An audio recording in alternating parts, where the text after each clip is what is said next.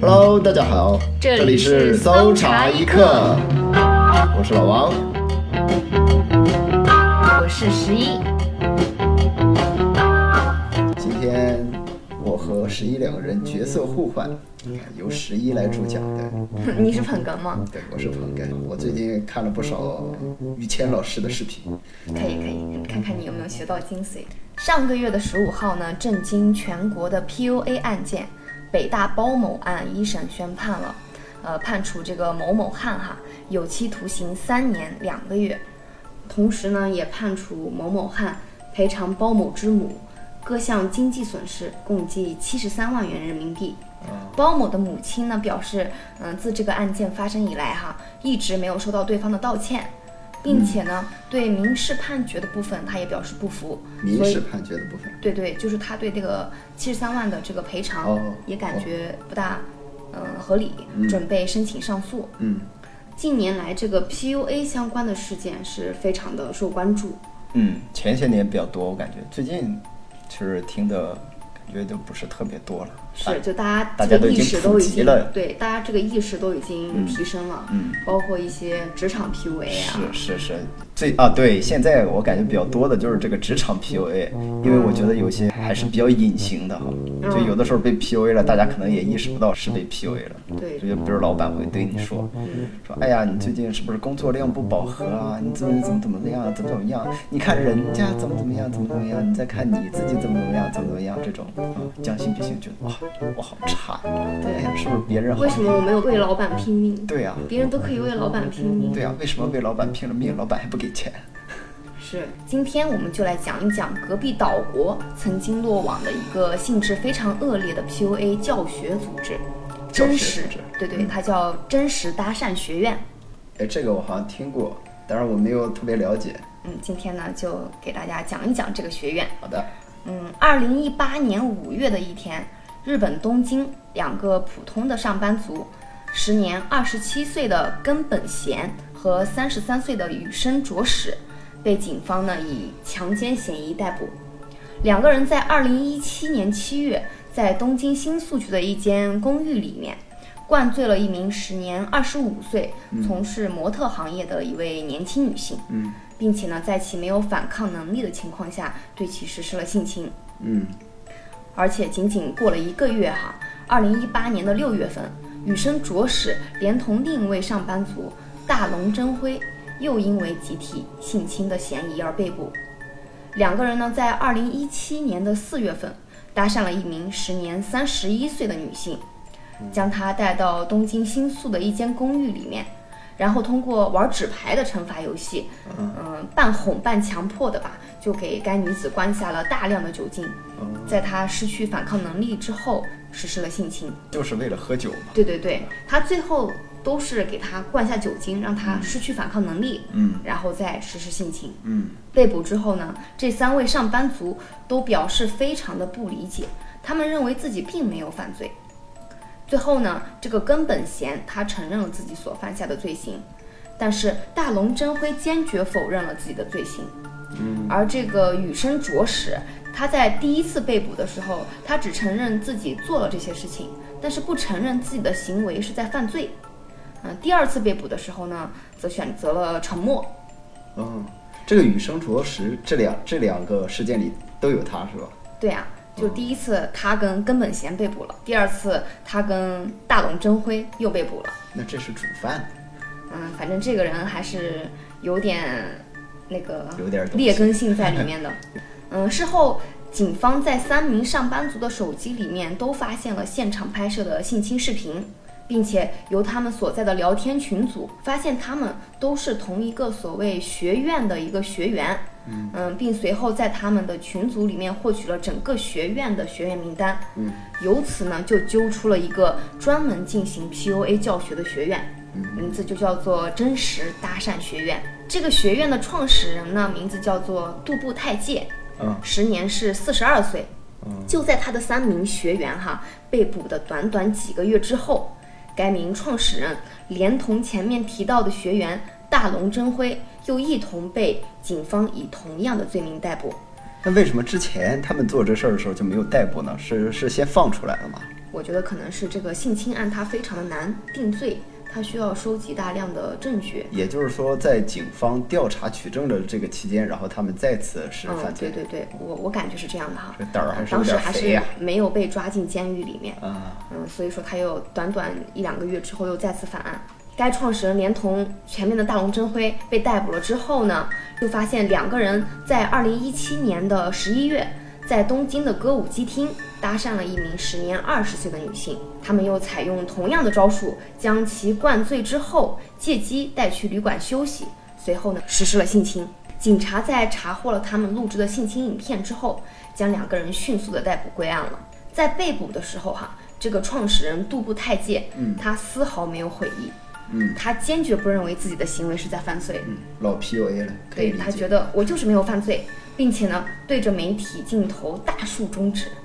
在日本社会造成了比较大的轰动。嗯，随着这个身为所谓院长的杜布泰介被捕，这个真实搭讪学院的运作体系也浮出了水面。哎，给大家说说这个，学院它声称是教授实用的搭讪技巧，实际上呢就是教授学员如何运用精神控制以及酒精，达到与被搭讪的女性发生肉体关系的这样一个目的。说白了就是一个教你利用 PUA 战术实施强奸的一个大型犯罪组织。那你说有没有反向 PUA？组织这个我觉得你要是把它 PUA 的这个逻辑啊，你大概听差不多了，嗯，你就可以反向推理出来，有防范的这个可能性的。嗯，然后我们讲讲这个学院的搭讪课程。这个学院的搭讪课程呢，分为三个等级：通常授课、无经验者授课以及院长一对一指导的特别授课。通常授课就是给普通人的授课，啊，还有一个通常是授课，对对对，还有一个是无经验者授课，就是没有性经验这样的人。哦啊哦，这个就是普通和这个这这个这无个，经验者授课啊啊，这是第二节。嗯，然后第三级呢，就也是最高一级，就是院长一对一指导的特别授课，嗯学费呢都不便宜。嗯，通常授课的学费折合人民币呢，大概是三千三百元；嗯嗯，三千三百元，无经验者授课的价格呢，折合人民币是四千六百元。三千三到四千六，嗯，差了一千三，最高一个级别的特别授课，则是高达一万八千二。这可以理解。嗯，这跟考研辅导差不多。对对，一对一的嘛。然后前面提到的那个创始人杜布泰介和学员大龙真辉两个人被捕的那个罪案，嗯，应该就是院长一对一指导的一个授课过程，然后当场被捕了。哦，可能这个大龙真辉哈、怎么也想不到，想不到，这等一下，对他，他们这授课都是直接实战的吗？所以他跪啊，是院长亲自指导嘛，哦，嗯。这个样子，大龙真辉怎么也想不到，他下了这么大血本儿啊，花了钱，然后买了这个一对一授课，结果钱花出去，却把自己和院长双双送进了监狱。然后我们回到真实搭讪学院的搭讪课程，嗯，他们还为学员呢编制了详细的教材，嗯，共有初级、中级、高级三本，嗯共约专业啊，对对，共约四百页，嗯，还配套了两张教学 CD。这卖教材也能赚点钱啊。就是这个教材，估计里面也是非常详细的哈。都都教材这这属于核心科技。哎，我发现是，就是小时候的时候哈、嗯买一些书，当时就是书里面就会附赠一些 CD，、然嗯后我还我还真看过当时的 CD，、我记得当时就是有一个人是讲让你怎么说说英语的那个。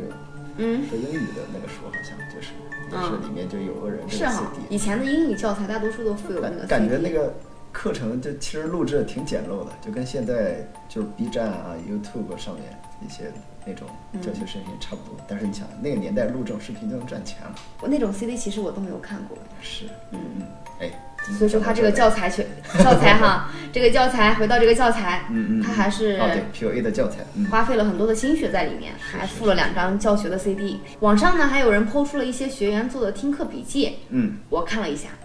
也是非常的详细，感觉比我上学期的那个笔记都要认真。记得些什么呢？哎，第一步干嘛干嘛，然后第二步要、嗯呃跟他说什么什么话，嗯，没有没有特别详细的，而且是日文看不太懂，但是呢，你就能感觉到那个，有用功，对对，嗯那个，而且无论是教授还是学习，就是双方都花了很多心血在里面。你说说这帮人哈，他们如果不干这个，把把这个这这套技术啊拿去做销售。嗯你说但得多赚钱哎啊，不对这啊还是挣到上的哎，钱那他如果去做销售，我估计他就是干传销的了，那也是违法的，啊，也是也差是不。多。嗯，但是我发现，就周围真的哈，包括我那些同事在相亲市场遇到的奇葩对象哈，嗯嗯、有一些呢确实是。他能在把自己的事业监督的同时，嗯还拿出很多很多，嗯、时间和心血在这种渣上面。嗯，时间管理大师。嗯嗯，对哎这些人的经历是很让人佩服的。按说这帮人，他们如果走向另一个极端，就类似于张婷他们那种，是吧？嗯就就就是传销嘛。是啊，你看，其实他们很费一些心血在里面的。我感觉他们主要就是这个目的是不一样的。这帮人，他们这个所谓的这个 PUA，他们其实就是为了赚钱。嗯呃不不不不，学我说错院了的，学院的目的真是学院的目的，啊嗯他们就是为了对吧？就是、对吧？啊，然后像传销那帮人的话，他们的目的就是为了赚钱。嗯，然后老板呢干这个事儿目的呢，就是为了能够更好的掌控员工。啊，都是动力驱动嘛。对，所以，嗯，怎么说呢？目的和结果导向导致的不同的这个 PUA 的分类，我感 觉， 嗯，而且这个学院里面那些讲师的动力嗯可能是赚钱，嗯学员的动力呢是啊，嗯，是是吧的，是的，是的。嗯所以说很多事情还是要有动力哈、 嗯，用在正道上的话，你这些经历其实都已经干一番大事了，呃，有这个功夫的话，早上清华北大，但是他们就是没有用到正道上。早上东大，该学院呢，在东京新宿还提供了专门的一栋楼，嗯供这些学院开展实践。嗯前面提到的那个羽生卓史和大龙真辉被捕的时候，不是就在一所公寓里面？是我刚才就注意到，对对都对是新宿区嘛，嗯所以嗯说他们就是、嗯当时就是在这个公寓里面进行的犯罪活动。嗯，实验室，据媒体的挖掘，二零一七年这一年的时间，嗯根本贤使用了这个公寓十次，嗯而两次被抓的这个羽生卓史嗯使用了超过一百次，嗯，多少次？一一百百次，对，几年？一年嘛。一年？嗯我靠，这平均三天，那那你估计要，身身体好。 那你估计听一下他那个导师的这个成就，你可能会更加震惊。该学院呢还承诺哈，学员如果没有成果，他还提供全额退款，哦，这咋说呢？这很良心啊，这是，也说明他们很容易就达到成果呀，也不在乎你这个客户，有的是人想学，你不学，有的是人想学。而且说明他们的教学确实肯定很有成果，也是要不然怎么会承诺退款？嗯说明有很多女性被骗。是是，更不可怖的是，他们针对学生还提供了学生优惠，嗯，啊，可谓是非常的令人发指哈。是不是那种还有这种活活动啊？就是你拉几个人来的话，可以免学费、打八折之类的。嗯，可能也就是嗯看准了学生嘛，嗯很多刚刚上大学的男生，他可能就急着想找嗯女朋友啊，或者说想开拓自己的经验啊之类的吧。嗯嗯这个真实搭讪学院呢，还设有专门的官网，嗯官网首页公开了他们授课的七个要点，嗯我读给大家听一下哈。一，掌握主导权；嗯啊，二，拉近心的距离；心心嗯，心，heart 对 heart 啊 heart 啊啊，三是拉近身体的 距离，嗯，四呢是让对方感受到作为男人的魅力。啊这有点 难，第这五，核心要素。嗯，第五，嗯，让对方感受到作为人的魅力，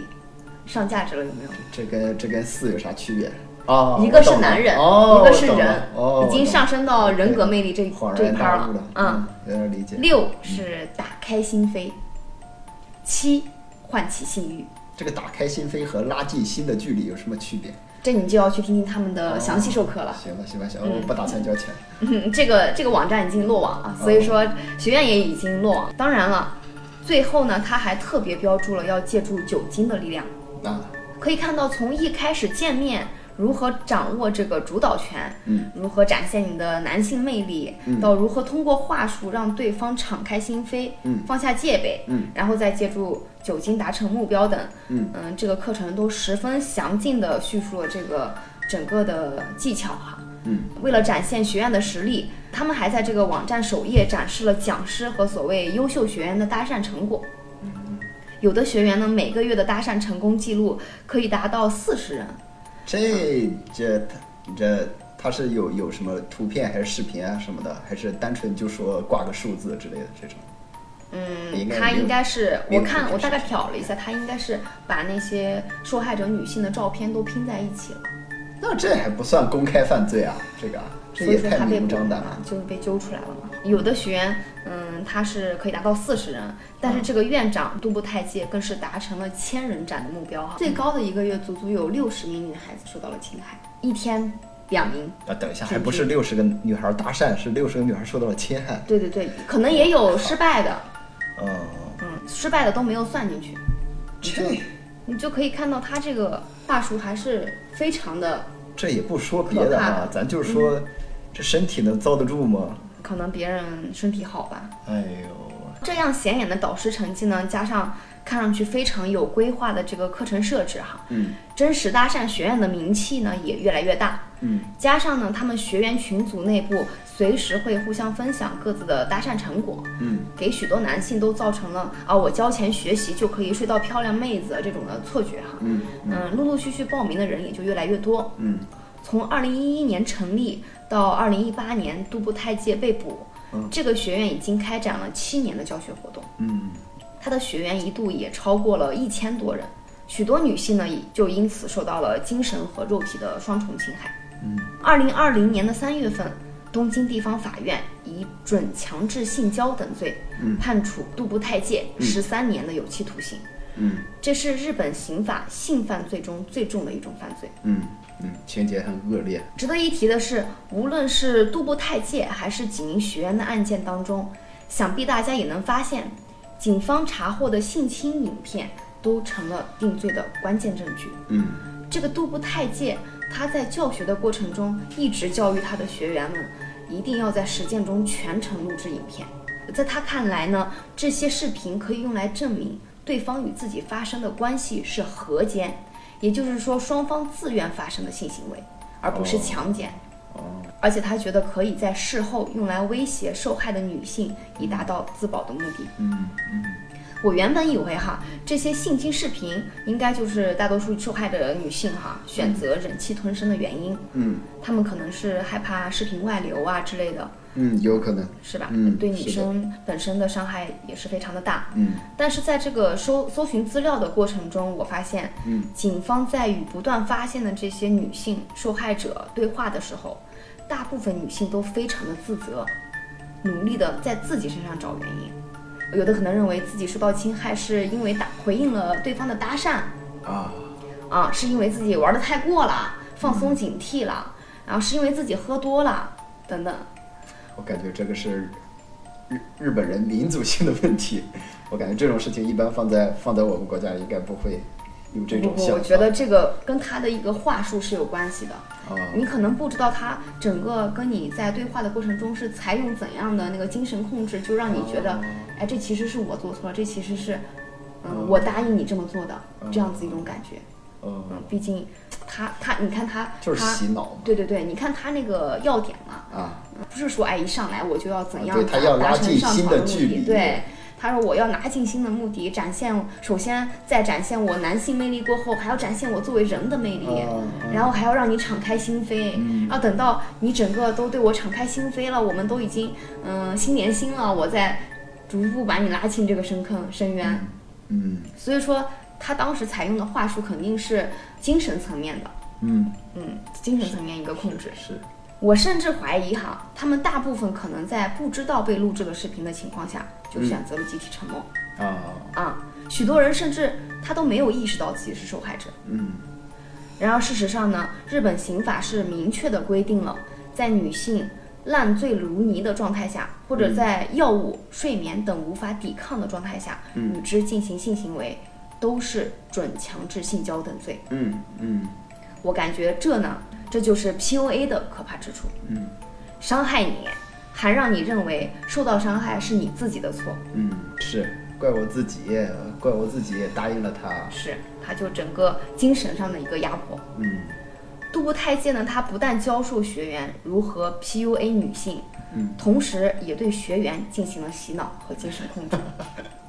就是他使他的学员坚信自己的行为并不是犯罪行为。哦，这个样子。啊、他把自己塑造成了一个所谓真正的男人，嗯，并且可以帮助学员们像个男人一样征服女性。我我感觉理解错了，我以为他他还会 PUA 他的学员，然后让他们定期多交一点钱这个样子。没有没有，他就是想把自己抬高，然后哦让学员们成为他忠实的追随者。这不是跟邪教一样吗？对，就是有点儿那个邪教那个意思了。嗯，在学员们陆续开始被捕之后，他仍然声称学院的学员们是遭遇了冤案。嗯，